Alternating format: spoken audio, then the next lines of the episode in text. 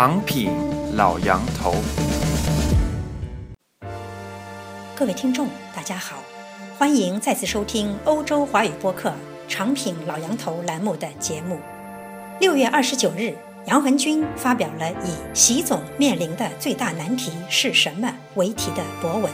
这篇整理于一次座谈会上发言的文章，旨在探讨儒家传统、中国特色的社会主义道路以及二十四字社会主义核心价值观。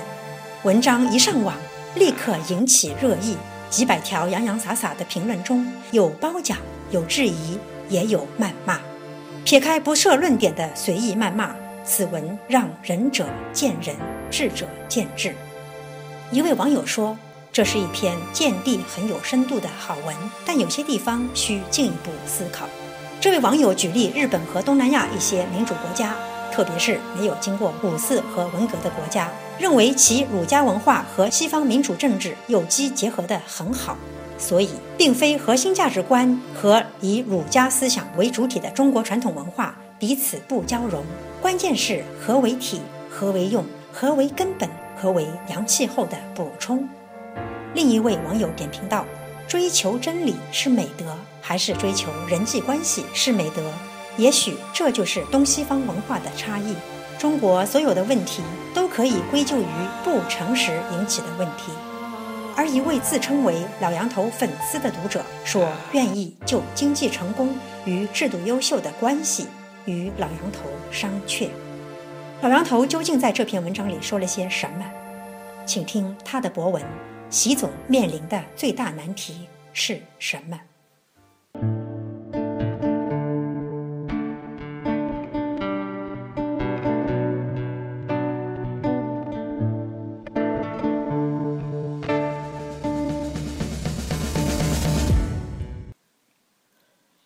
总面临的最大难题是什么？由于我多篇写习总的文章。被翻译成英文，在西人中有了一定的影响。说我多多少少帮助他们理解到这届中国政府的处境、执政思路与未来路径。这次到海外，有几位长期关注我博文的专家学者举办了一个小型研讨会，出的题目是“习面临的最大难题是什么？”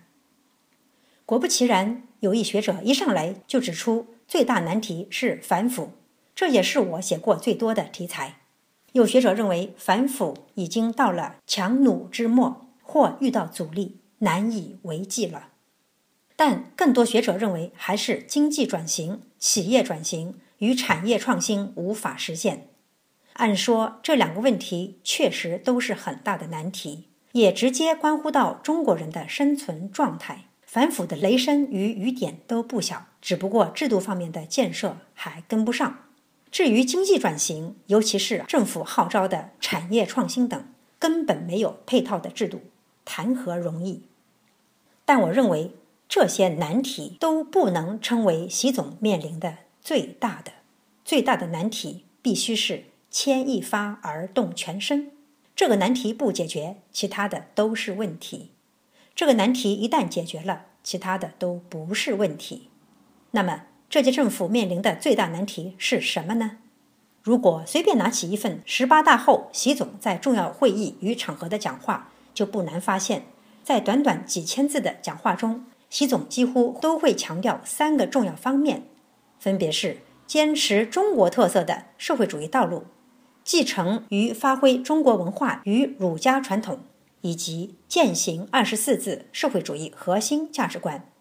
一九四九年后，习总是唯一一位领导人在自己的讲话中同时强调看似有些分离的制度、文化与价值观的。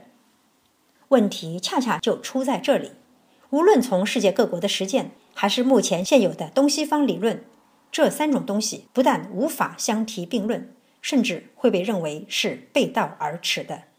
先说制度，在西方观察家眼中，社会主义制度除了已经走到尽头的前苏联，就是目前显然已经陷入困境的北朝鲜、古巴和越南。很多西方学者无法解释，甚至无法理解中国特色的社会主义政治制度究竟如何经过三十多年改革开放的实践，取得了巨大的经济成就。在不少学者都开始反思西方民主存在的问题，甚至连一些西方领导人也表现出了不自信时，中国这个硕果仅存的特色社会主义大国提出了制度自信。再说文化，过去百年。中华民族追求自由、民主、平等与繁荣富强的过程中，历经磨难，充满了失望与失败。从当初面对船坚炮利的西方入侵者，情不自禁地生出了器物崇拜，到不停变法，尝试制度更新，最后到五四时期发现还是不行，于是开始进一步对自身文化的反思。有识之士纷纷投入改造我们的文化之中。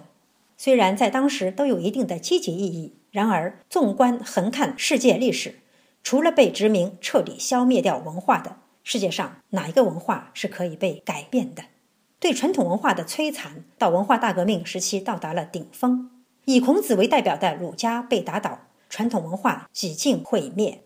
虽然改革开放后的中共领导人中，胡总更接近儒家，温文尔雅，关起门来修身养性，齐家治国。但出口成章，常常引用法家韩非子的习总，却亲自到孔子老家曲阜，号召学习传统儒家，弘扬中国文化。马列制度本身就是一种文化，一种所到之处纷纷压倒，甚至摧毁当地文化的文化。苏联东欧实行马列制度时，东正教传统苟延残喘；朝鲜、古巴等国实行社会主义，至今已很难看到自己的历史传统和文化传承了。但这些领导人却希望中国特色的社会主义制度与中国传统文化儒家共舞。如果这个难度还不够令人惊讶的话，那么还有让你更目瞪口呆的，那就是几乎包含了当今世界各国都普遍接受的价值理念的二十四字社会主义核心价值观。毫无疑问，现存所有的西方理论以及中国寄存的马列理论都会毫不犹豫地认为。中国特色的社会主义制度与自由、民主、法治是有悖的，而几千年的传统中国文化也是无法生出平等、文明、和谐之花的。这是冷战思维呢，还是一头跳进制度决定论或文化优劣理论中无法自拔呢？不幸的是，历史事实也支持这样的偏见。虽然包含了目前世界上普遍接受的价值理念的二十四字社会主义核心价值观确实有点多。而且还分出了国家、社会与个人等三个方面，但二十四字的排序与字里行间的寓意，却揭示了这届政府雄心勃勃的路线图。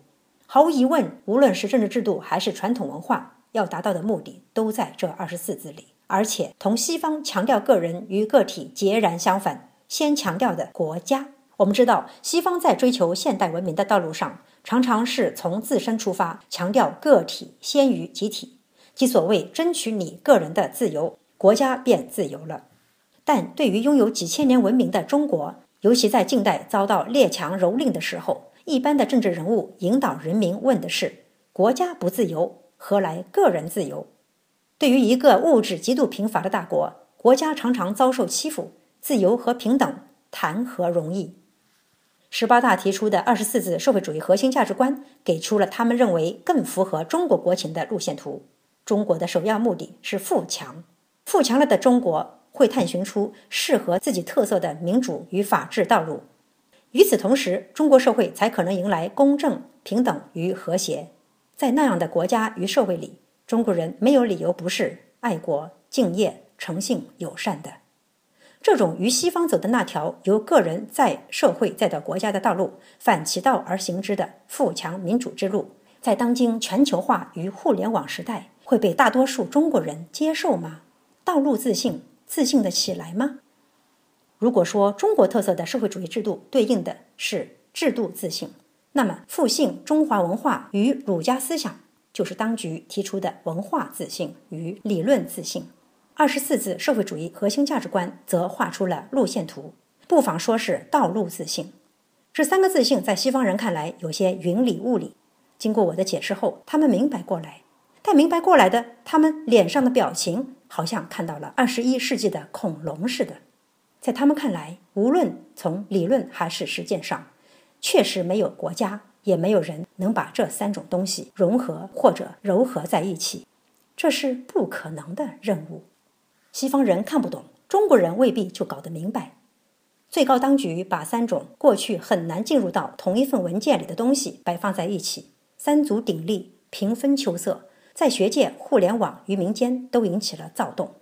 部分儒家学者认为孔子的春天来了，从而开始登堂入室，准备救国；而一些极左分子试图对终于有机会走老路，甚至有可能走回头路感到欢欣鼓舞。相比而言，自由主义分子显得比较酷。他们看到二十四字被贴到大街小巷时，先是有些不解，夹杂惊恐，到头来不想、不敢、也不能相信这些字竟然被当局以这种方式捷足先登了。中国特色的社会主义、传统文化与儒家传承，以及包括了普世价值的二十四字社会主义核心价值观，现有理论与实践都不支持三者的融会贯通、各取所需的大杂烩。如何能给中国带来制度自信、理论自信与道路自信？这恐怕不只是这届政府面临的最大难题，也是所有中国人不得不面对、思考与迟早要亲手处理的最大难题。各位听众，今天的节目到此结束，感谢收听，我们下次再会。